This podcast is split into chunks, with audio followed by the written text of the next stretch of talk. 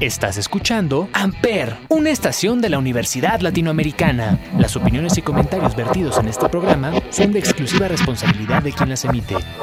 Amper Radio presenta.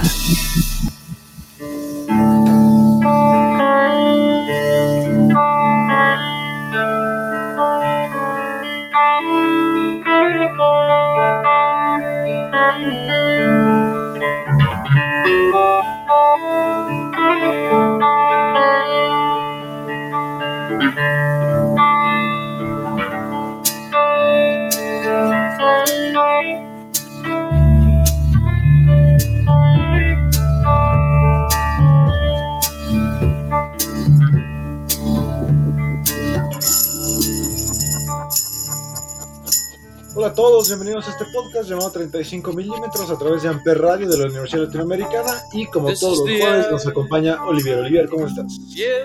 Hola, bien, gracias aquí. Contento de estar en otro capítulo más de 35 milímetros por Amper Radio. Así es, y como todos los jueves recuerden que en este podcast analizamos el cine, cine underground, cine que a nadie le importa, que a nadie le gusta más que nosotros. Y pues bueno, en esta ocasión decidimos eh, hacer un top sin ningún eh, tipo de número eh, acerca de películas que pues están en la recta de uno de los temas que ahorita están más actuales, que pues es la guerra. Eh, solamente aclarando que pues nosotros no estamos con ninguna declaración de nada, Ah, no. solamente hablamos de cine. Y pues bueno, películas que tienen alguna temática sobre la guerra. Sí, justamente, ¿no? Algunas películas que nos gustan o que son clásicos del género bélico, que pues es uno de los géneros pues más importantes del cine, ¿no? Muchas de las películas más famosas de la historia del cine tratan sobre alguna guerra. Sí, o algún fl- conflicto armado y que pues bueno, es uno de los temas pues, más explotados, ¿no? Dentro del cine, sobre todo del cine de acción, creo. También en el cine de acción también es un clásico, sí, la, la guerra. Sobre todo hubo una época donde los héroes de acción pues estaban muy metidos en esto, llámese Rambo, llámese películas de Chuck Norris, Comando con Schwarzenegger. Comando, Comando, exactamente, donde casi siempre era un gringo destruyendo algún país. Todo, Sí, ¿no? sí, sí, con los malos que son los rusos, Los o los mexicanos, o los chinos. un país latino en el caso de Rambo, ¿no? Creo que tiene uno ahí en la selva o algo así. Sí, tiene uno en Nicaragua o una cosa así. Ándale, pero también tiene uno en Afganistán, que también. Así es. Y pues bueno, vamos a empezar con eh, una película que, pues bueno, es del maestro Kubrick, eh, una de mis películas favoritas y que tiene una, además de muchas curiosidades, tiene una muy particular de que quisieron nominar al actor, a uno de los actores principales a mejor actor, pero por la cantidad de groserías que dice y la cantidad de vulgaridades que dice la academia, pues decidió eh, no hacerlo.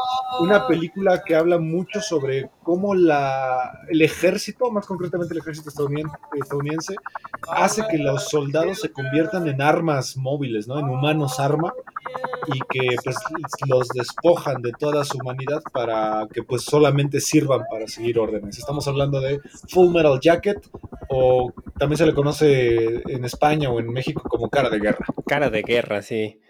Born to Kill, ¿no? Esa, este póster famoso de un, un casco con la frase Born to Kill y las, y las balas atrás, ¿no? Que Full Metal Jacket creo que es un tipo de casquillo, ¿no? Sí, de algún tipo de arma, no sé exactamente cuál, pero se refiere a, a un casquillo de metal de unas balas. Y pues es una, pre- una película dirigida por pues Kubrick, que en mi opinión es de los mejores directores de cine de la historia. Y, y es de 1987, una película que dura casi dos horas. que- y que tiene una característica, ¿no? Que parece que son dos películas diferentes, ¿no? Empieza de una manera y de pronto cambia todo. Exactamente, la película nos narra pues eh, la primera parte, como dice Olivier, un, este, una infantería de en la cual pues los entrenan, son los nuevos y pues el encargado de, de entrenarlos es este este clásico ya muy estereotipado soldado eh, personificado por eh, Lee Ernie que creo que recientemente falleció y que, pues bueno, los entrena al punto de, como decíamos, ¿no? despojarlos de toda humanidad, convencerlos de que el gobierno estadounidense siempre está en, la- lo correcto y que ellos son entrenados para convertirse en armas, ¿no? De que básicamente estén listos para morir, para dar todo su, esfuerzo y dar su vida por el, cuerpo de Marines. Y, bueno, los trata de una manera inhumana, ¿no? Llega un punto que es inhumano, al punto que uno se suicida. Sí, sí, es un tipo, pues un militar, que es el sargento Hartman, se llama en la película, yo creo que tiene una de esas secuencias. Como, yo creo que esta secuencia puso el estereotipo de los sargentos del ejército, donde le empieza a gritar hasta de lo que se va a morir a uno de los de los cadetes o cabos, no sé exactamente, y le grita en la cara y le empieza a decir de todo y el otro tiene que aguantarse ahí las ganas de llorar prácticamente, ¿no? De todo lo que le están... Exacto. Eh, ¿No es la primera película de guerra de Kubrick? ya había realizado eh, dos, si no me equivoco, que es eh, Doctor Strangelove, que ah, es un buen ejemplo. Es muy de hecho, es una de esas más parodia, pero sí, ¿no? Y Paths of Glory, Senderos de Gloria, eh, con Kirk Sutherland. No, no, ¿cómo se llama este? El de. El del papá de Michael Douglas, este, Kirk, Kirk Douglas. Kirk Douglas, eh, que era uno de sus actores fetiche. Pero un Barry Lyndon tiene ahí que ver con la guerra. Más vieja, pero sí. Tienes razón, ya aparte es de época, entonces es otro tipo de guerra. Pero en esta, en esta primera parte justamente se nota la deshumanización, se nota cómo los tratan, se nota cómo los entrenan y a la mitad de la película hay un cambio y ya nos, movemos del cuerpo de Marines a eh, la guerra tal que es justamente ambientada en la guerra de Vietnam, una de las guerras más eh, Sí, infame, sí. Sí, sí, la verdad es que eso es algo que a mí con la primera vez que la vi me sacó mucho de ritmo. Dije, ¿qué pasó? ¿No? Porque me estaba gustando mucho la historia de ellos, de los cadetes en la escuela militar, del sargento este súper super violento, del suicidio, y de pronto, pum, ya, cortan y ya estás en la guerra, ¿no?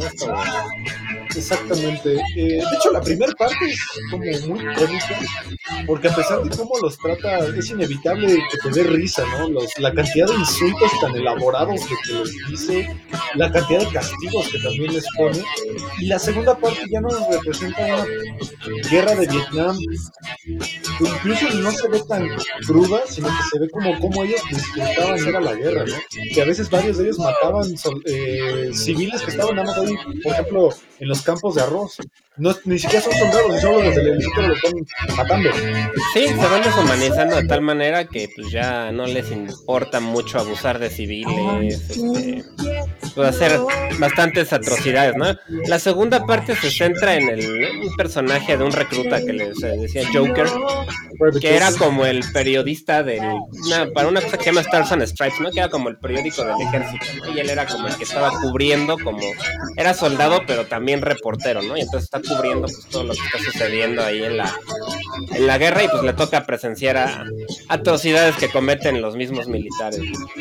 Exactamente. Es una de, esas películas, tal vez de las menos conocidas de Kubrick, pero pues sin duda es una película que hay que ver, porque Kubrick como que siempre estuvo en contra de la guerra, siempre le pareció que Estados Unidos, pues al ser su casa, de todos modos, era una un eh, mecanismo de control que pues, deshumanizaba a la gente y que pues, siempre tuvo como esa cierta Lo vimos también con el Doctor Strange. Sí, justamente. También fue un tema recurrente y de hecho en Doctor, Doctor Strange este, critica más bien con la Guerra Fría, ¿no? Exactamente la Guerra Fría y cómo pues ambas potencias, en este caso era Estados Unidos contra la URSS, pues tenían tan poca comunicación que no sabían quién iba a disparar primero y pues decidieron disparar primero. Hay como una secuencia en la que se monta en una bomba uno que es excelente, ¿no? Sí. que hasta los Simpsons la han parodiado. Que de hecho también la de, Cara de Guerra Full Metal Jacket también han parodiado en los Simpsons la parte, esa parte de cómo grita el cómo le grita el el militar al, al cabo también sale en los Simpsons. Creo que en el segundo episodio de la segunda temporada donde Bart hace como un mini ejército para atacar a Nelson, ¿no? Algo así, ajá, y sale ahí como esa parte de cómo lo regaña. Exactamente. Bueno, ya, que estamos hablando de Vietnam, eh, creo que en esta lista hay otras dos de Vietnam. Eh, vamos a hablar de Watchmen, que es una película que pues en realidad es de superhéroes, pero que está ambientada en diferentes momentos históricos de Estados Unidos, uno de ellos justamente es Vietnam, y es una película que está inspirada en una novela gráfica del maestro Alan Moore, que ya hablamos de él en algún episodio de nuestra primera temporada, y que nos habla justamente de cómo el gobierno empezó a contratar eh, superhéroes para ganar guerras. Sí, justamente, ¿no? Y, ahí te pasan cómo hubiera sido si Vietnam no hubiera llegado un, superhéroe ahí a, ganar, ¿no? que en este caso era pues el más poderoso de, de Watchmen, que es el Doctor Manhattan. Doctor Manhattan, que era pues un cuate que controla la pues, materia. La materia, sí, y este, y pues se ve ahí una secuencia donde está el gigantesco nada más matando a todos, ¿no? Deshaciéndose de todos ahí en, la, en Vietnam, y también aparecen otros personajes como el Comedian. El de Comedian, exacto. Este, que es Jeffrey Dean Morgan, este. ¿Cómo se llama? El del The Walking Dead. Uh, Negan. Ah, sí, el del Bat, sí. Negan. Ajá, es Negan. La película también tiene una segunda trama en donde están en la Guerra Fría y justamente, digo, esto va a ser un spoiler, pero bueno, es una película que ya es vieja, es de Zack Snyder. Del 85, ¿no? Ah, no, que perdón, 2009, 85 2009, es la, época.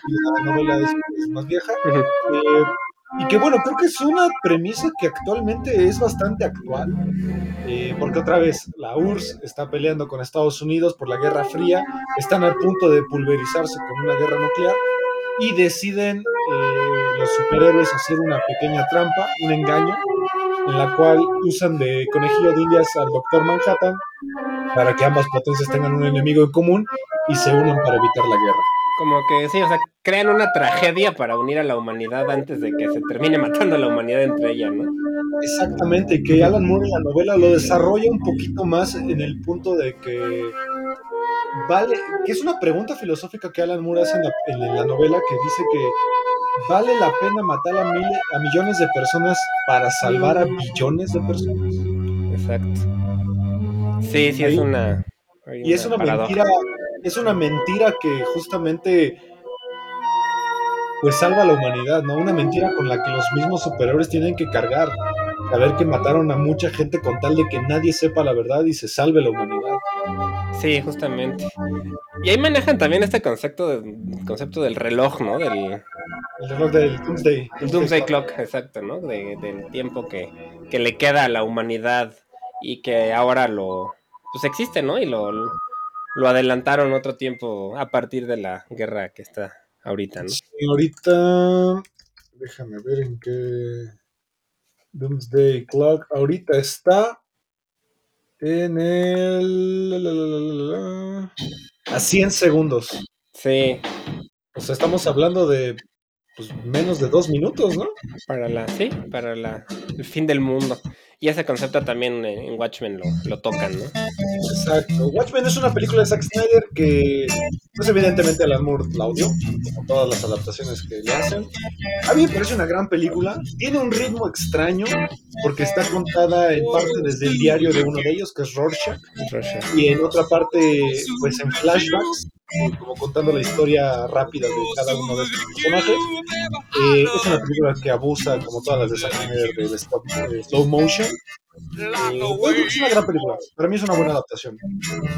Sí, la, verdad es que está buena. Tal vez yo, está muy larga, dura 2 horas 42 minutos. O sea, sí es una película pesada. Sí, muy política. Y a lo mejor si no te gusta la novela, o sea, la novela original o tanto, sí puede ser tediosa para, digamos, alguien que no es fan. Puede ser que haya mejores películas de superhéroes que estas si no eres un super fan. Pero para adaptación de una novela tan compleja como Watchmen, siento que estuvo bien. Sí, estuvo bastante bien, aunque repetimos, a, a pues no le gustó. Pero bueno, al final es de esas películas que yo, por ejemplo, podría ver Watchmen sin problema más de dos veces. A mí me gusta mucho. Sí, yo la he visto también varias veces y sí, la verdad es que es muy buena película y sí tiene muy buenas reflexiones sobre la humanidad, cómo pues estamos, tenemos la tendencia de destruir, ¿no? Más que de crear. Exactamente. Y pues bueno, ya que seguimos aquí en Vietnam, vámonos con una película que es de las clásicas, eh, del maestro Francis Ford Coppola, una de las películas más em, emblemáticas de, la historia del cine de guerra, un elenco estelar que es Marty Sheen, Marlon Brando, Robert Duvall, Frederick Forrest, Lawrence Fishburne cuando empezaba, Harrison Ford, Dennis Hooper, o sea, la, posiblemente varios de los actores más importantes de, pues, de los 70 De esa época, pues sí, sí, estaban ahí los... Es de 1979, sí, dirigida por Francis Ford Coppola. También se sitúa en Vietnam, que pues era, es un tema muy recurrente en el cine. Y pues nos cuenta la historia de este Marty Sheen, que de hecho es el papá de, de Charlie Sheen. ¿Estamos hablando de Apocalypse Now? Sí, de Apocalypse Now. Ah, no dijimos el nombre, ¿cierto? Apocalypse Now o Apocalipsis Ahora, como le pusieron en México.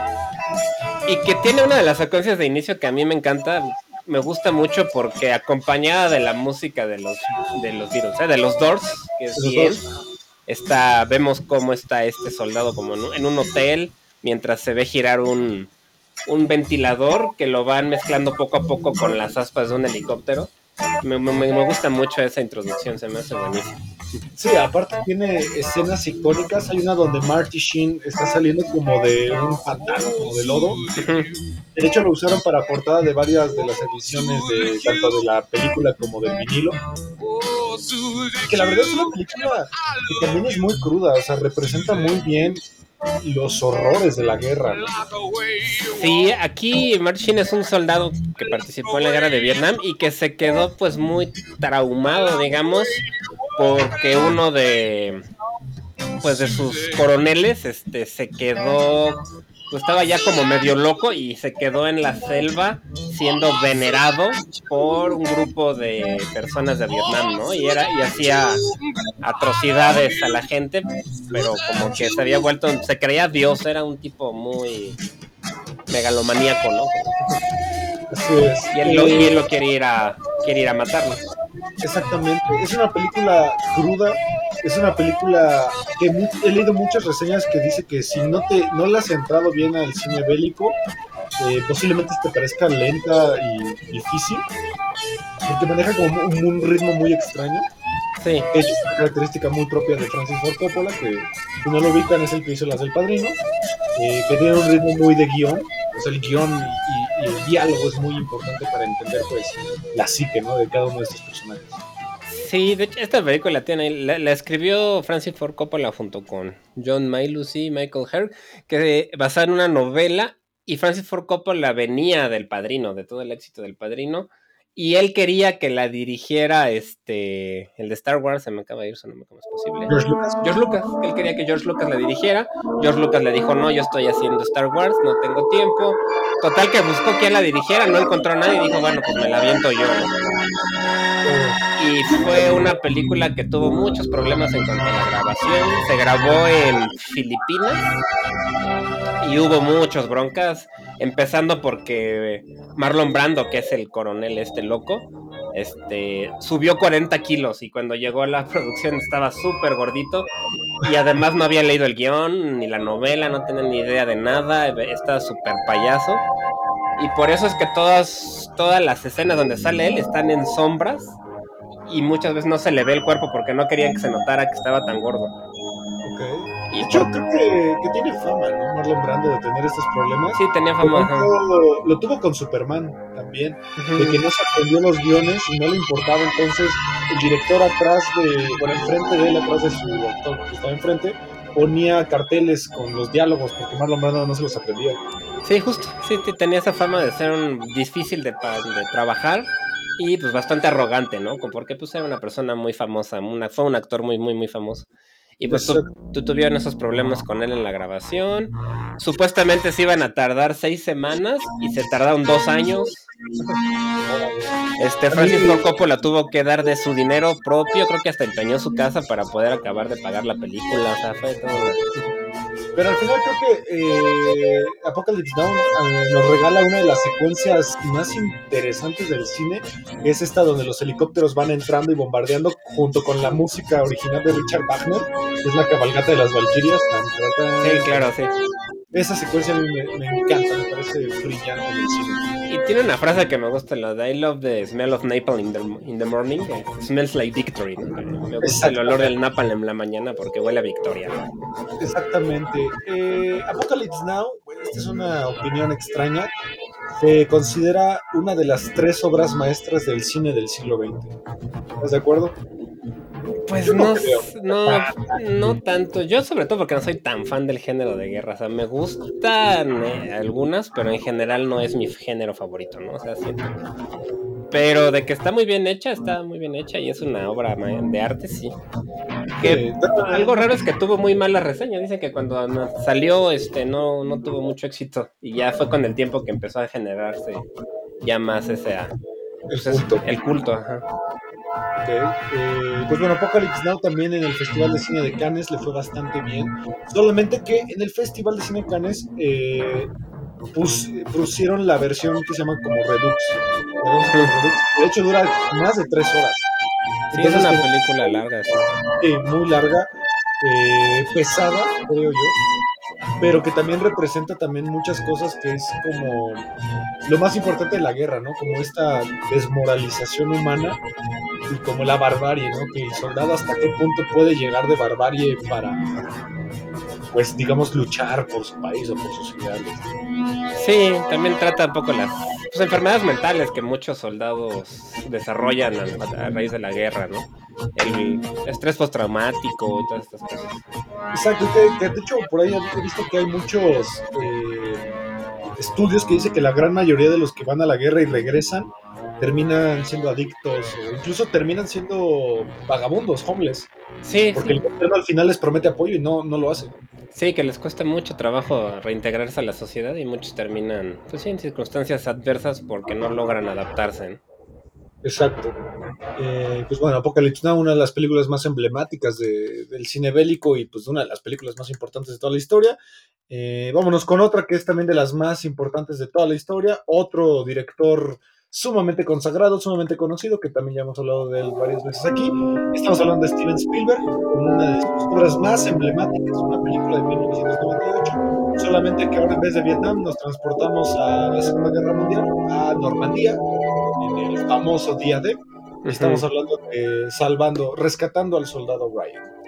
Sí, una película de 1998 dirigida por Steven Spielberg, protagonizada por Tom Hanks. Una película igual larga de 2 horas 50 minutos, en la que muchos dicen que tiene la mejor secuencia o, más realista de lo que es una guerra, que es precisamente el desembarco de las tropas de Estados Unidos a Normandía, porque es crudísima, ves todo como si estuvieras ahí y sí es difícil, ¿no? Son de verdad es una secuencia que a mí me gusta mucho, pero sí es difícil de ver.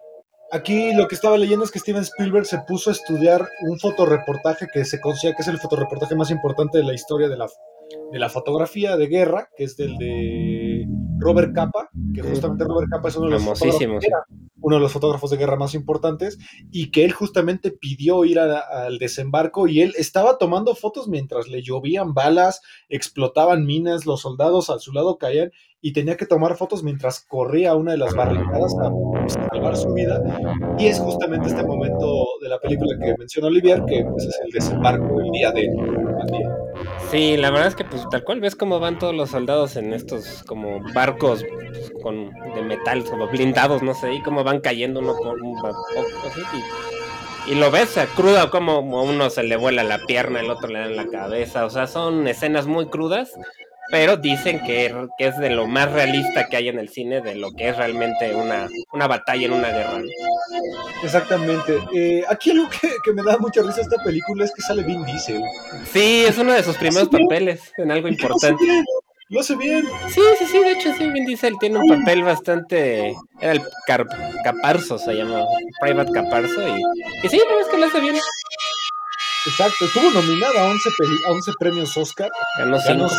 Es mejor director, mejor montaje, mejor fotografía, mejor sonido y mejor edición de sonido.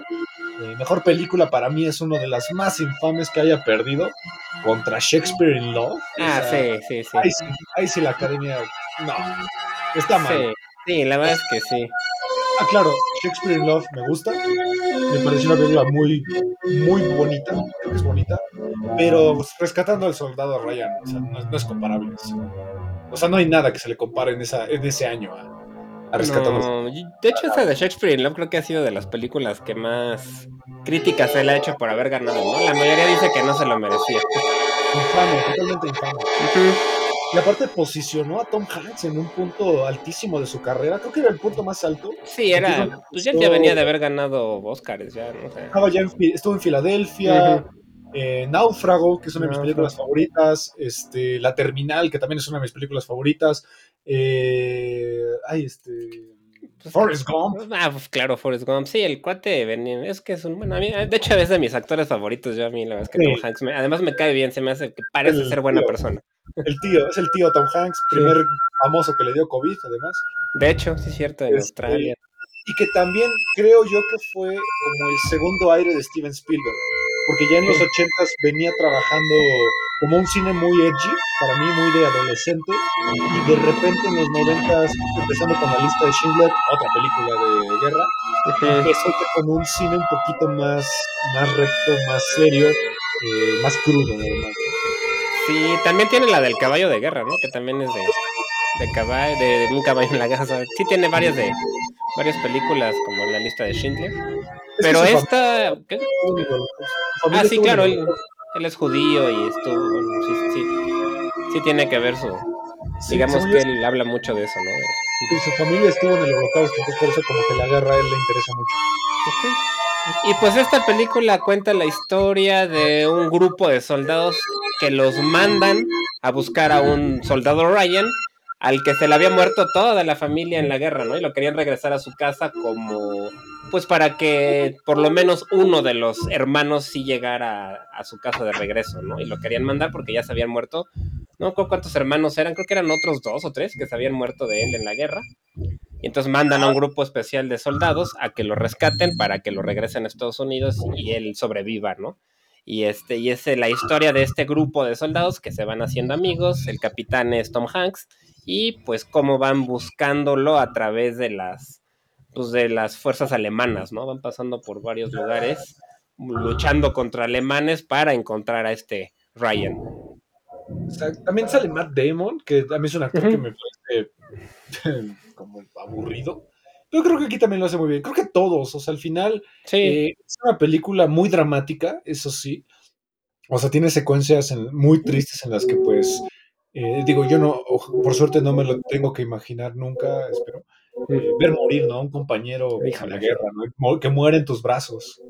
Sí, la verdad es una, es muy triste porque vas desarrollando esa empatía, te caen bien y los vas viendo morir uno a uno en situaciones horrendas todos, ¿no? O sea, muy, es una película muy triste y que muchos la critican diciendo, pues es que es como, se murieron demasiados para salvar a un monito que al final ni siquiera se quiso ir, ¿no? Pero sí es la guerra. sí. al final son los intereses de unos a cambio de la muerte de otros. Sí, claro. Que el mismo, el mismo personaje de Ryan al final de la película, spoiler, digo, si no la han visto es que también ya es una película clásica. Él, mismo lo dice, ¿no? Está parado ante la tumba del, capitán que lo ayudó a sobrevivir y dice, ¿no? Yo hice todo lo posible porque mi vida valiera la pena y su muerte también, ¿no? Exacto. Creo que aquí Tom Hanks no ganó, pero lo que quiero ver es quién ganó ese año, porque si ganó eh, el de Shakespeare Love, bueno, fue muchísimo. Ganó mejor director, mejor cinematografía, mejor sonido, mejor edición y mejor efectos. Ajá. 1994. 98, fue en el 98, no sé quién habrá ganado, pero digo, a mí para mí Tom Hanks lo hace brutal. Ganó Roberto Benini por La vida es bella. Ah, ah, Otra de guerra. Otra, de guerra. Y la verdad, sí, ahí sí. Ahí sí está bien. La, la verdad, eh, esa película a mí me hace llorar mucho. sí, es, una. muy triste. De hecho, es similar. igual, nada más que de, un punto de vista más cómico, ¿no? Como, como abordan. La vida es bella. Sí, es el 97. Que esta del soldado Ryan tiene una de las secuencias que también me. Aparte de la del inicio, que cuando la vi por primera vez sí sentí muy feo. Hay una secuencia en la que se pelean un, un soldado alemán contra otro, contra uno de los de Estados Unidos, que era Jackson. Y, se ve el forcejeo, ¿no? De cómo se están golpeando con todo y cómo algunos se quitan el cuchillo, cómo evitan. Y hay un momento en el que le clava el alemán el cuchillo poco a poquito, ¿no? Y se ve en su cara cómo está sintiendo que se va a morir, esa a mí me impactó mucho cuando la vi por primera vez. Esa secuencia la, la, reproduce, la replican en una serie que se llama Dark. En la última temporada, justamente un personaje lo matan así en un forcejeo y con el cuchillo y solamente se enfoca la cara, ¿no? De cómo va eh, desvaneciéndose Sí, sí, sí. También la de 1917 tiene una secuencia parecida. Sí, sí, sí. Que bueno, justamente ahorita vamos a hablar de esa película. Eh, nada más como dato curioso, en México hay una película parodia de ah, sí.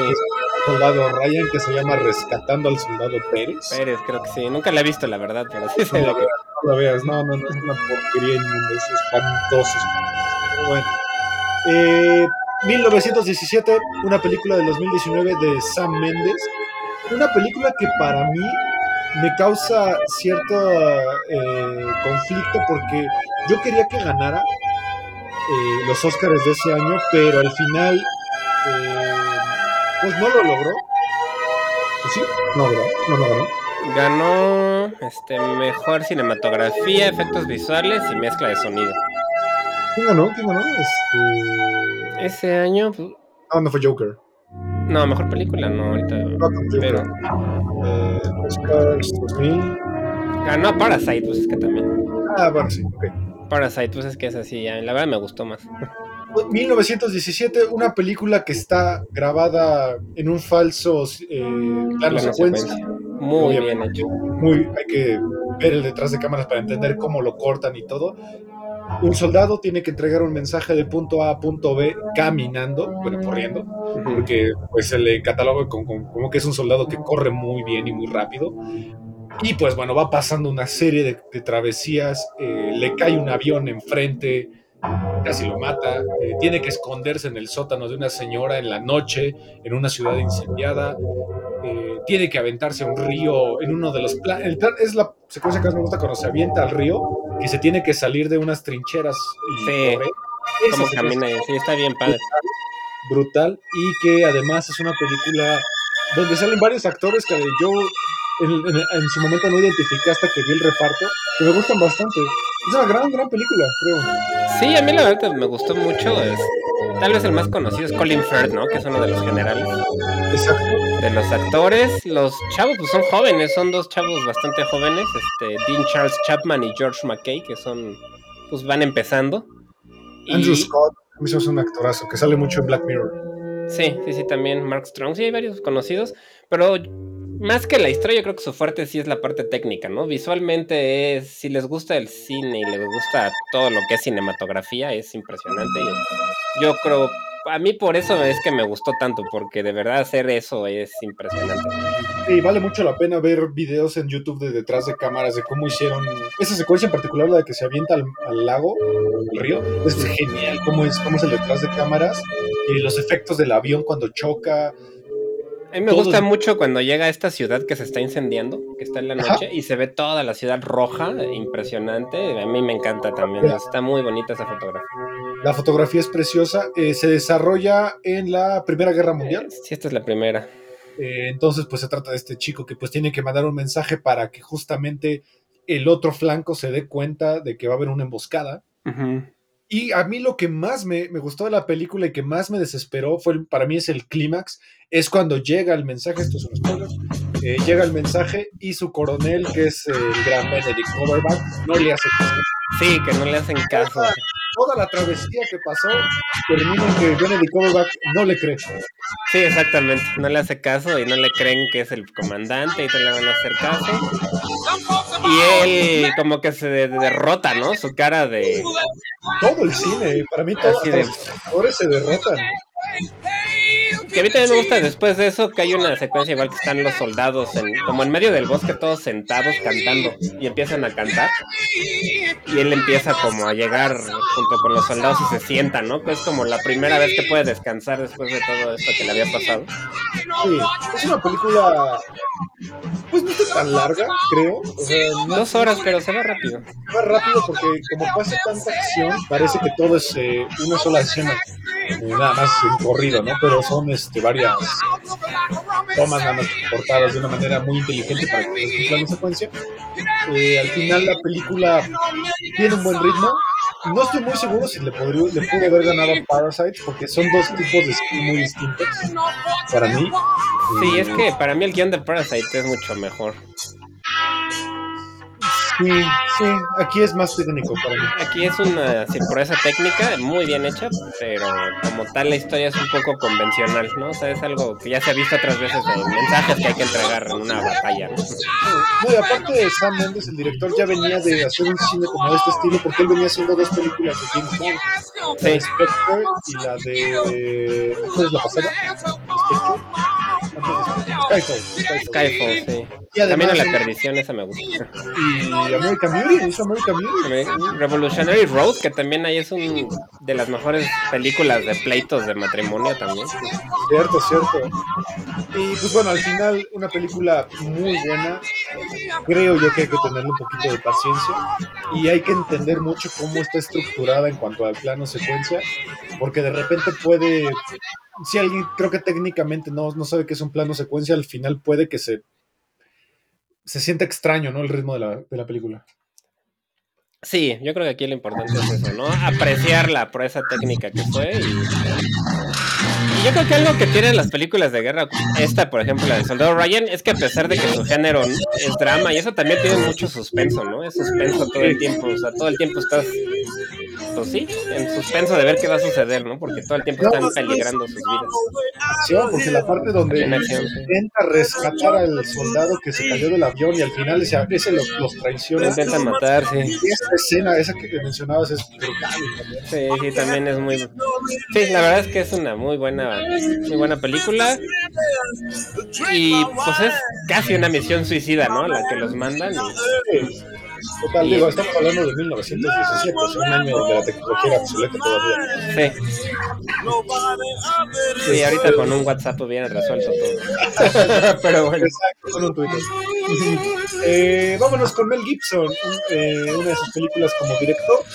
Eh, una película que a mí, la verdad, me conmovió bastante y me parece que tiene un mensaje muy importante sobre lo que es la guerra.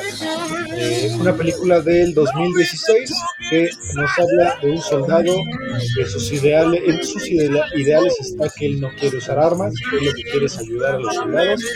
Estamos hablando de Andrew Garfield y estamos hablando de una película que se llama eh, o. Sí, esta película no la he visto yo, pero me la han recomendado mucho. Sé de qué trata, sé de que es un, pues es un soldado médico, ¿no? Un médico del ejército que se niega a utilizar armas, ¿no? Que no quiere disparar y no y que pues es tiene el valor de rescatar a muchísimas personas en la guerra, pero sin disparar. Exactamente. Él es eh, de una religión que se llama Adventista del séptimo día. Mm, Entonces él se enlista al ejército, pero él quiere ser enfermero porque sigue, digamos, uno de los mandamientos más importantes de los diez mandamientos, que es no matarás. No matarás, claro. Entonces él, él se da cuenta que puede ir a la guerra y ayudar sin matar a nadie. Entonces, pues obviamente todos sus superiores pues tratan de sacarlo del ejército. Él trae esa actitud de pues no quiere ni siquiera, no, no le interesa siquiera agarrar un arma o aprender a usar un rifle. Entonces, pues al final termina yendo como enfermero, pero hay un conflicto en el que en una eh, el ejército está en un risco. Ellos están abajo, entonces arriba hay una, está la guerra, y hay varios soldados que ya subieron y pues están atorados ahí, no pueden subir, y él se, se ofrece a subir y ayudar y bajar a todos los soldados. Un poco como pues, Forrest Gump, ¿no? Cuando empieza a rescatar gente de Vietnam, obviamente no serio, Sí, sí, sí, sí. Sin usar violencia, ¿eh? Nada de violencia. Entonces la película pues justamente nos habla de, de que él pues está en contra de la violencia y que una, una guerra al final se puede librar de una manera pacífica, dialogando, dialogando. Creo que hasta lo arrestan, ¿no? Por desobedecer órdenes o algo así, ¿no? Lo mandan a un... Eh, corte marcial. Corte marcial. algo así. Que sale Hugo Webbing, que la verdad es que lo hace muy bien. Sale Vince Vaughn, un actor que a mí se me hace horrible. Y Samuel... Sam Worthington, que a lo mejor lo ubican por las de Avatar. Sí, claro. Eh, él es su superior justamente en el ejército y él le dice, oye, pues es que tienes que usar un arma, o sea, tienes que aprender porque no tanto de que mates, sino porque pues alguien te puede matar. Y él dice que, no, que no, él no va a desobedecer eh, su religión. y lo intenta expulsar del, del cuerpo de Marines y él dice que no.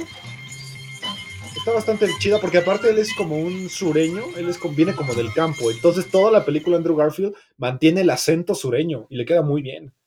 Pues, pues dicen que es un muy buen papel, ¿no? O sea, que, que lo hace muy muy bien Andrew Garfield. Y aparte Mel Gibson también, la dirección es muy buena, la película tiene un ritmo muy interesante y al final empatizas muchísimo con él porque sí, sí llega justamente a esta parte de que te das cuenta de que la solución es hablar. Eh, y al final de la película, digo, no es un spoiler porque es real, eh, le dan medalla de honor a Harry Truman porque salvó a 75 soldados sin disparar una vez. admirable, ¿no? El, personaje. Este soldado murió en el 2006. Solamente mi único punto débil, la película dura mucho. Dura más de dos horas. Dos horas 19 minutos. Sí, Tiene un buen ritmo, pero el principio de la película es muy, muy lento. Sí, la, verdad no la he visto, pero sí me la, me, la llevo de tarea porque sí la, ya me la han comentado bastante es bastante buena.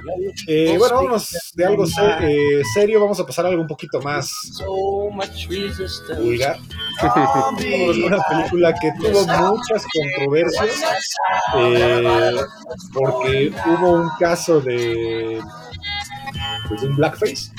Blackface, ajá, sí. Es cuando un actor eh, blanco se personifica como un actor afroamericano y pues bueno en esta época a lo mejor todavía no estaba tan mal visto pero bueno estamos hablando de una película que se llama Tropic Thunder mejor conocida como una guerra de películas.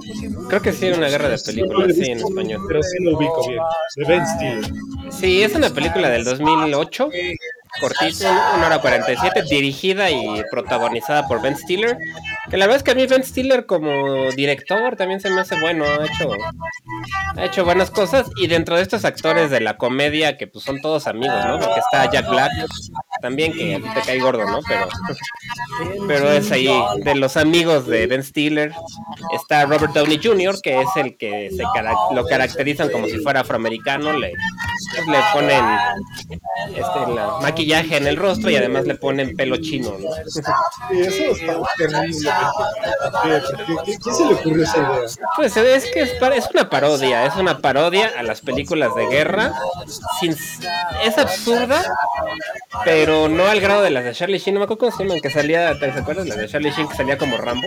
Claro, que disparaba gallinas. Ajá. Sí, no me acuerdo cómo se llaman, pero sí, sí las ubico. Es algo parecido, pero no tan absurda, aunque también tiene momentos muy absurdos. Es un grupo, un crew que va a grabar literalmente a, a Vietnam una película.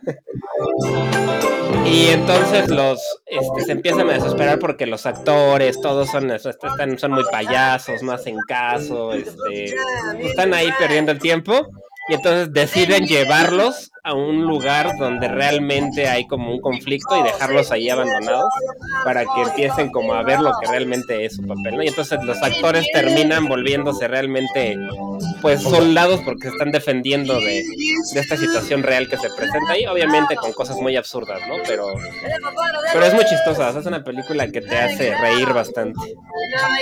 Lo que estaba viendo es que es una parodia a Apocalypse Now, Platoon, otra gran película, a Rambo a Depredador, a Forrest Gump, a todas estas.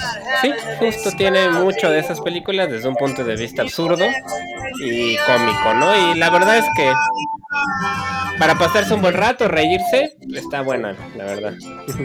quiero buscar si no tengo alguna crítica al Blackface, o sea... Inclusive estuvo nominada a un Oscar, ¿eh? ¿Neta? ¿A qué? ¿A qué Oscar? Estuvo nominada a Mejor, mejor Actuación por Robert Downey Jr., precisamente. Tiene 83% de aceptación en Rotten Tomatoes, o sea, es muy buena. Tiene 7 en IMDb, sí, es que es una muy buena película y el personaje de Robert Downey Jr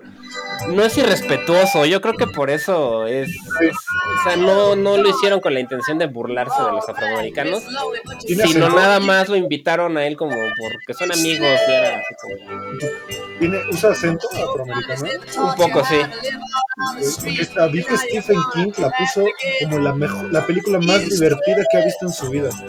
Es que de verdad sí es muy chistosa y sí, o sea, aquí tiene ese detalle del blackface, pero no es algo despectivo ni con intención de burlarse, sino simplemente un personaje ahí que lo, lo utilizan y ya, ¿no? Pero yo creo que no, ahorita sí tendría ya más, más broncas si, volvieran a repetir lo del Black Tal vez también porque Robert Downey Jr. es un actor bastante querido por muchos, entonces... Es que además ahí tuvo muchos problemas también con Justin Trudeau, ¿no? Ya ves que Justin Trudeau tuvo una fiesta, ah, sí. lo criticaron muchísimo. Sí, yo creo no, ahorita ya. No, ahorita ya no pasaría mucho, pero es muy buena, es muy chistosa. Y la verdad es que Ben Stiller tiene talento como director también. no me imaginaría eh, Ben Stiller dirigiendo. Walter Mitty también es de Ben Stiller, ¿no? también no lo bueno. A mí ese me gusta mucho, Walter Mitty. Sí, Walter Mitty es eh, de aquí vamos con otra película de Sam Mendes, solamente que esta película está ambientada en la guerra de, la guerra de Kuwait en Irak, eh, cuando Estados Unidos pues intentó derrocar a Saddam Hussein en 1991. Una película protagonizada por Jake Gyllenhaal, que a mí me parece una película de las más crudas que he visto de guerra, pero no tanto de la batalla bélica, sino de la vida de un soldado durante la guerra. Se llama Jarhead, o mejor conocida como Soldado Anónimo. Eh, es una película protagonizada por Jake Gyllenhaal que nos habla justamente de este grupo de soldados que están eh, esperando a que los llamen a combate, pero todo lo que tienen que vivir en un lugar desértico donde tienen que poner un campamento literal en medio de la nada y sus camas no son camas, tienen que cavar en la hoyos y meterse a dormir ahí. Sí, esa tampoco la he visto yo, la verdad, pero yo a veces las de guerra la como que las dejo por lo mismo que a veces no me gusta ver como la realidad prefiero ver cine para distraerme más que para expresarme más. Por eso esta no la vi, pero sí también sé que la actuación de Jet Gyllenhaal lo hace muy bien. Le queda, ¿no? En ese tipo de papeles como de personas con algún tipo ya de... Es una película protagonizada por Jake Gyllenhaal. Sale Jamie Foxx en un gran papel. Él es como su jefe directo. Eh, salen pues, algunos actores ahí que tal vez no son tan conocidos. Pero eh, sale John Krasinski eh, la película nos habla de este soldado, Anthony Swat, que pues, pues tiene que ir a esta guerra, pero pues se da cuenta como poco a poco sus demás compañeros van cayendo porque pues no saben nada de sus familias, están en un país que no entienden nada de lo que están diciendo los, los nativos. Hay una secuencia incluso donde a uno de los soldados su esposa le manda un video que parece ser un video erótico de su esposa, pero al final es un video de cómo ella está engañándolo. y todos lo están molestando y pues al final te das cuenta cómo poco a poco van perdiendo la razón, ¿no? Porque nunca los llaman acción entonces, pues ellos ya quieren entrar a esta parte, pero pues no, no pueden. Eh, eh, Jamie Foxx los obliga a tragarse una medicina para evitar, creo que, una enfermedad que solo se da en esta parte del mundo. Y los obligan a abrir la boca y revisarle las encías para ver si se la tragan. Ok. Y, no pueden decir que no. O sea, su contrato de Marine los obliga a hacer lo que digan. Tiene uno de los castigos más interesantes que yo he visto en un ser humano, que es que si te portas mal, te toca limpiar las letrinas, pero no limpiarlas nada más recoger, sino que, digo, voy a decirlo, tienes que sacar la popó de cada una de ellas, ponerlas en un balde gigante, ah. quemarla y mientras está eh, ardiendo la tienes que revolver para que no se pegue. O sea, es un castigo ah, brutal, es brutal, porque pues, pues no creo que sea irreal, ¿no? Creo que sí los, yo creo que sí los ponen a hacer eso. Alguien lo tiene que hacer. Pues sí, supongo, pero sí suena bastante feo. Que te hagan algo así, ¿no? Exacto. Eh, emocionalmente es una película difícil porque Jake Gyllenhaal pues poco a poco va perdiendo la razón, se desespera con los nuevos, con los que no saben, por ejemplo, manipular un rifle y a uno le enseña al punto de que le apunta. Y le dice, si no eh, armas el rifle en 30 segundos te vuelo la cabeza. Ya, sí está. Castiga. O sea, es una película que habla mucho sobre, más que, más que la guerra, el conflicto en sí, habla sobre las emociones de un soldado, de esa distancia que empieza a tener con la humanidad. Ya, está interesante, ¿no?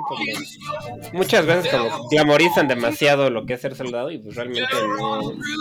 Como héroes, ¿no? Exacto, y... Los romantizan mucho. Exacto, y aquí se ve que es algo más realista, ¿no? Sí, es una película muy cruda. Eh, tiene un poco la, el estilo de 1917 en cuanto a esta estética visual, digo, es Sam Mendes. La película no le fue tan bien, eh, apenas si recuperó la inversión, pero a mí es una película que me parece muy, muy divertida porque te das cuenta que con tal de pasar el tiempo hacen cosas muy estúpidas, pero es una película que visualmente desespera porque el 90% de la película es desierto. Ya es muy. No hay nada, nada, nada. O sea, incluso esos desiertos como de sal. Ya, sí. Todo sale blanco, blanco y no hay, no hay nada, nada, nada. Suena bien también la. Hay que ponerla en la lista. Porque a mí la verdad es que Jake Gyllenhaal se me hace buen actor. Aunque sí está ya muy encasillado en papeles muy similares. La película se llama Jarhead porque es el corte de cabello justamente que le piden a los soldados. Ah, ok, no sabía eso. Es, eh, aquí como que tienen una planicie aquí de cabello y lo demás está rapado. Ya, ok. Por eso se llama Jarhead. eh, que es un concepto pues al parecer muy famoso en el ejército. Como si te pusieran un jarrón en la cabeza para Exacto, ¿no? eso, Por- por eso por justo, justo.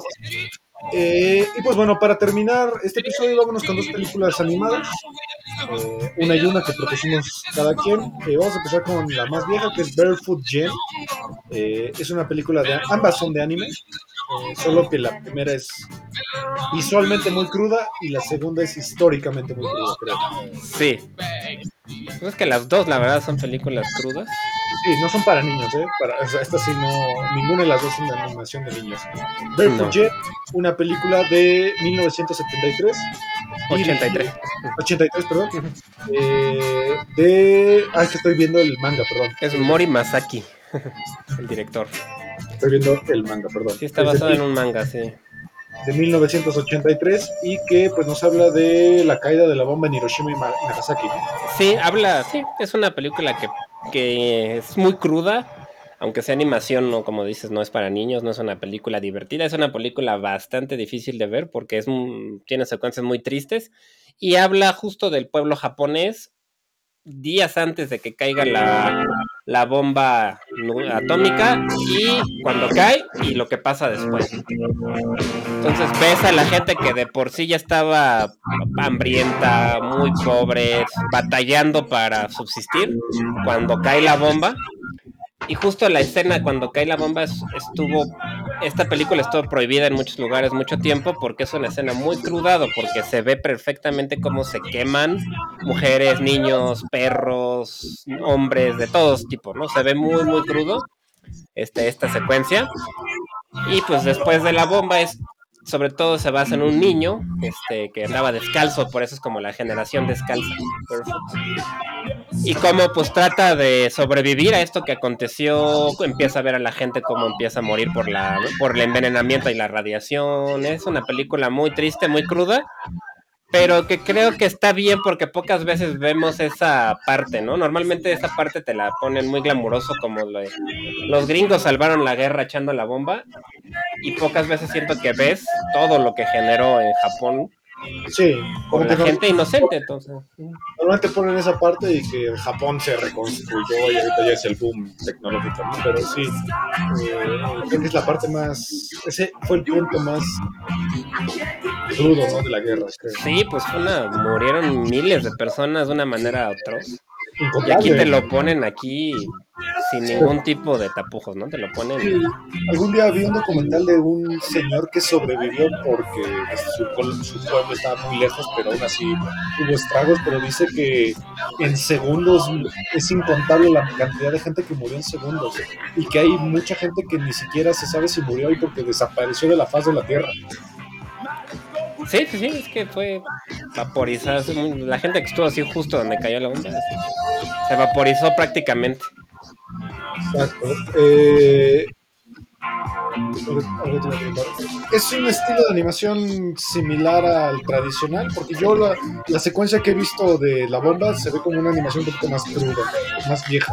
Sí, es un estilo tipo Heidi, tipo Remy, de ese estilo de animación un poco más, sí, tradicional, no tanto, no tan estilizada como es ahora el anime, sino mucho más tradicional. Y sí, en la vena de Heidi, de ese estilo de, de caricatura. Ok. Eh, bueno, de ahí vámonos a una que es de un estudio que sí está enfocado más a los niños, pero pues de repente en, mil, en 88 decidieron aventar una película similar la que menciona Olivier. Eh, es curioso porque la hicieron entre El Castillo del Cielo y Mi vecino Totoro. O sea, dos Sí, sí, es una combinación rara, sí. Hicieron una de las pocas películas de animación que a mí me, me causa mucha tristeza, me, me, me hace llorar. Es una película muy cruda, muy triste, que tiene la misma temática que la que menciona Olivier. Sí, Dos niños que tienen que sobrevivir a la guerra. son hermanos, ¿no? Uno, Exacto, el hermano, mayor a la menor.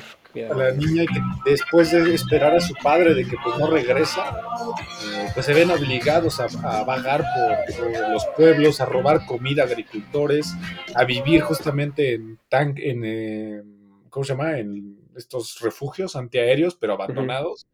Y que pues poco a poco el, el que no coman hace que pues la, la pequeña es la que sufre más estragos.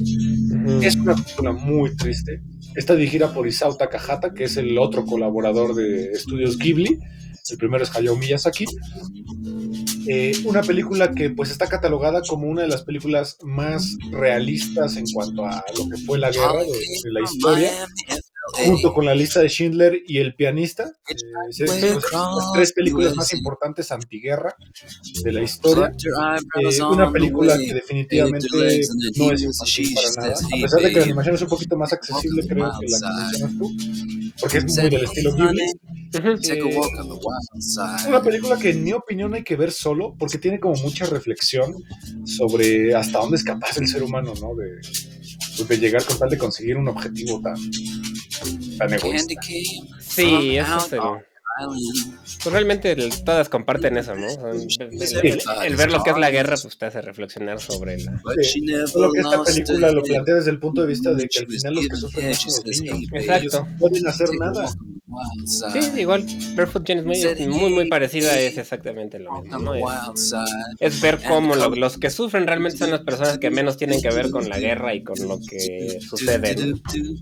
Exacto, y pues al final, repito lo que, lo que dije al principio, no estamos a favor ni en contra de nadie, esto es meramente un ranking, eh, pero pues, la guerra al final es una solución para mí barbaria.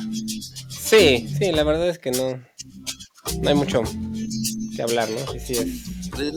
Sí, pues realmente ni siquiera es una solución, pero bueno. Aunque no todo es, es tan malo. Tenemos Inglourious Basterds, una película de Quentin Tarantino que nos habla de un grupo de, de judíos nacionalizados americanos que van a cazar nazis. Una película brutalmente divertida, posiblemente para mí de las mejores películas de Tarantino, de las 10, 9 que ya lleva. Nueve, nueve. Ujú. Yo la pondría en el top 3. Un Brad Pitt para mí maravilloso. Sí, el la villano del siglo XX, 21, perdón, para mí. Christoph Waltz. Sí, Wow. Total. sí, Hans Landa, ¿no? Su personaje. Hans Landa. Hans Landa. Una de las mejores secuencias de cómo matan a un soldado nazi, que es la del Bear Jew, este, el, el Kelly Ross. Ah, sí, con su bata ahí. Y aparte, tiene un ritmo la película como película setentera que de repente hablan de Olivier, eh, el soldado Olivier y pum, te presentan el letrerote que dice el Sí. soldado Olivier, su pasado, es, es- es una película con un ritmo frenético, fabuloso, fabuloso. Sí, es como un what if, ¿no? Un poco como. ¿Qué, Sí, totalmente, totalmente. qué hubiera pasado si hubieran logrado matar a Hitler a tiempo, no? Sí, aparte cómo lo matan a Hitler es, fabuloso. Estamos hablando aquí de dos historias, la primera nos habla justamente de los bastardos, que es este grupo de judíos que van a la guerra a matar nazis.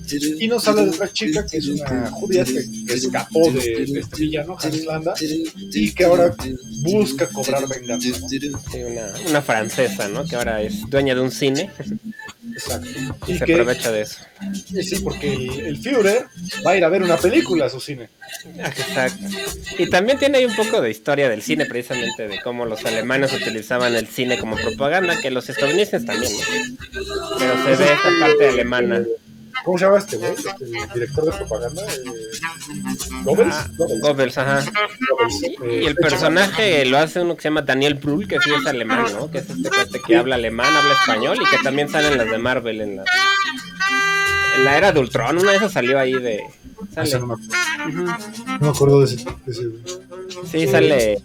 Daniel Brühl, Brühl se llama. Sale también en la de Winter Soldier. Ay, no me acuerdo. Es el alemán ahí que traen ellos. O bueno, supuestamente de Sokovia, o no me acuerdo qué país era eso. Ok. Pero bueno, Es- el caso es que es muy buena la Es Inglorious una película con un gran ritmo. Eh, es una película muy divertida. eh, sí te enseña cierta historia, aunque gran parte de la historia pues, es inventada. Pero creo que para mí es uno de los puntos más altos de, del guionismo de Quentin Tarantino. Sí, es un guion muy, muy, muy bien hecho y muy. Pues sabe sacarle risas a situaciones bastante difíciles, trágicas o crudas. ¿no? Y además sí tiene también escenas bastante tensas, como al inicio, ¿no? Cuando llega Ah, sí, sí, este Landa a buscar a una familia que justo es la familia de, El punto fuerte de Melanie. son los diálogos. Sí, sí, tiene unos diálogos muy buenos. Porque A mí me encanta la parte del cine en la que se tratan de hacer pasar por alemanes o por Ah, italianos. italianos. Este. Ay, ¿cómo se llama? Eh, Ay, que tienen este acento estupidísimo que ninguno de ellos puede lograr. Sí, como Rivederci. sí, Sí, Corleone o algo así. ¿no? sí, sí, sí, muy. Pero bueno, el caso es que está padrísimo. sí. A mí me gusta mucho. A mí me encanta cómo, cómo Tarantino puede hacer un diálogo tan inteligente y tan tenso con una plática sobre por qué las ardillas no son ratas. Sí, de hecho. Al principio, o sea, es, es un, es un argumento estupidísimo, pero lo convierte en una situación ridículamente tensa de dos personas que discuten y una, por qué a las ratas les tenemos aversión y a las ardillas no. Sí, sí, es cierto, sí, tiene toda esta parte. de- También tiene el, su standoff que es muy buena, ¿no? La Mexican standoff que le gusta mucho a Tarantino esta. Cuando están en el bar que, se están haciendo pasar por alemanes y los cachan ahí por la manera en la que hacen el número 3. Exactamente. Eh, una gran película, situaciones tensas, pero que al final desembocan una, una risa genial. Es una gran, gran película de, de comedia absurda, de, de suspenso bélico. Eh, y de ahí vamos con la última, que pues evidentemente también es del mismo género, solo que esta creo que yo que tiene un punto más trágico, eh, más reflexivo que Jojo Rabbit, de eh, Taika Waititi, una película que a mí me conmovió muchísimo. Sí, es una película pues, relativamente reciente también, en el 2019. Muy linda. Ajá, este, dirigida y actuada también por Taika Waititi en el papel de Hitler. hecho. que nadie quería, nadie quería ser eh, Hitler, entonces dijo yo voy a ser Hitler, e hizo la mejor parodia de Hitler. Es Sí, el- lo hace mucho. de un niño. Tal vez después de la del gran dictador de Chaplin, Ah, que también es buenísima, ¿no? Pero hace un muy buen Hitler desde un punto de vista infantil, además, ¿no? Eh, nos habla de un niño, Jojo, que justamente eh, él es un pequeño nazi, porque él quiere entrarle al partido nacionalista y los entrenan a los niños para hacer de este partido, pero su mamá, en secreto, que es Scarlett Johansson, eh, pues no apoya el nazismo y de hecho tiene escondida a una niña judía. en. Entonces Jojo empieza a tener estos conflictos muy de adulto, pero en un niño sobre pues si el nazismo está bien o está mal, la discriminación, y pues su amigo imaginario Silva Adolfo Hitler pues lo trata de convencer, ¿no? De que pues, el nazismo es lo, lo- lo importante y hay que siempre estar a favor de tu país. Sí, porque van a un... Quedan como scouts, pero para entrenarlos para que fueran nazis. nazis y, y él está muy emocionado ahí en el... Y se imagina a Hitler que lo viene a ayudar y... sí. Pero al Sí. fin de cuentas empieza el niño a darse cuenta de que no, no, no todo es como se lo pintan. Sí, ganó mejor guion adaptado porque la verdad es, es Está muy bien hecho, sí. preciosa. Eh, para mí el papel más importante de la película es de Sam Rockwell. Que seguramente le ubican esos nombres que no suenan, pero si lo ven, seguro saben es. Sam Rockwell. Es el papel capitán ahí de la... Y además, ese sacrificio que es Ah, sí, que le da su... esa parte me conmueve muchísimo. También la parte de Johansson, que ese spoiler prefiero no decirlo. Ujú. clímax de la película, porque es la película para mí como un giro de 360 grados. Sí, es una película triste, pero que a la vez te deja como con un buen sabor de boca a veces. ¿no?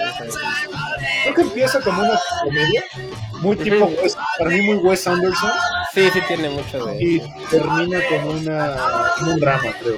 Como un Moonrise Kingdom con Nazi. Por un rato. Sí, sí, ándale, exactamente.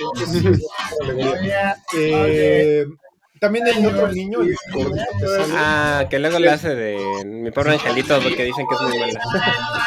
Pero ese niño. Ah, lo hace muy bien, a mí me da mucha risa, sí. Archie Yates se llama. Y es como la, pues, la inocencia que tienen los niños, ¿no? Uno en ese tipo de circunstancias. Sí, como el gobierno, hasta aquí creo que es una crítica también a cómo el adulto puede llegar a malinfluir a un niño eh, al punto de que tenga cuestionamientos propios de un adulto siendo un niño. O sea, le robas esa inocencia. Sí, pues sí, es que estaba viviendo situaciones bastante difíciles. Pues, yo creo que aquí fue la primera aparición de esta niña que se volvió muy famosa, esta Mackenzie. Que ahorita pues, Elsa, ¿no? O sea, bueno, la es la niña que está ahí. Exacto. También hay una actriz llamada Chica, o sea, las películas son pésimas, pero aquí yo creo que es Sí, sí, sí. Sí, es como la líder de los scouts. algo así, ajá, ajá, y también hace cosas muy absurdas, ¿no?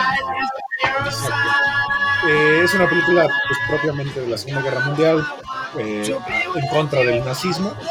Eh, le fue bastante bien en los premios Oscar. Para mí, no sé si debió ganar, porque creo que tenía competidores como Parasite, eh, The Irishman, Paul Ferrari, Joker, 1917 y A Marriage Story.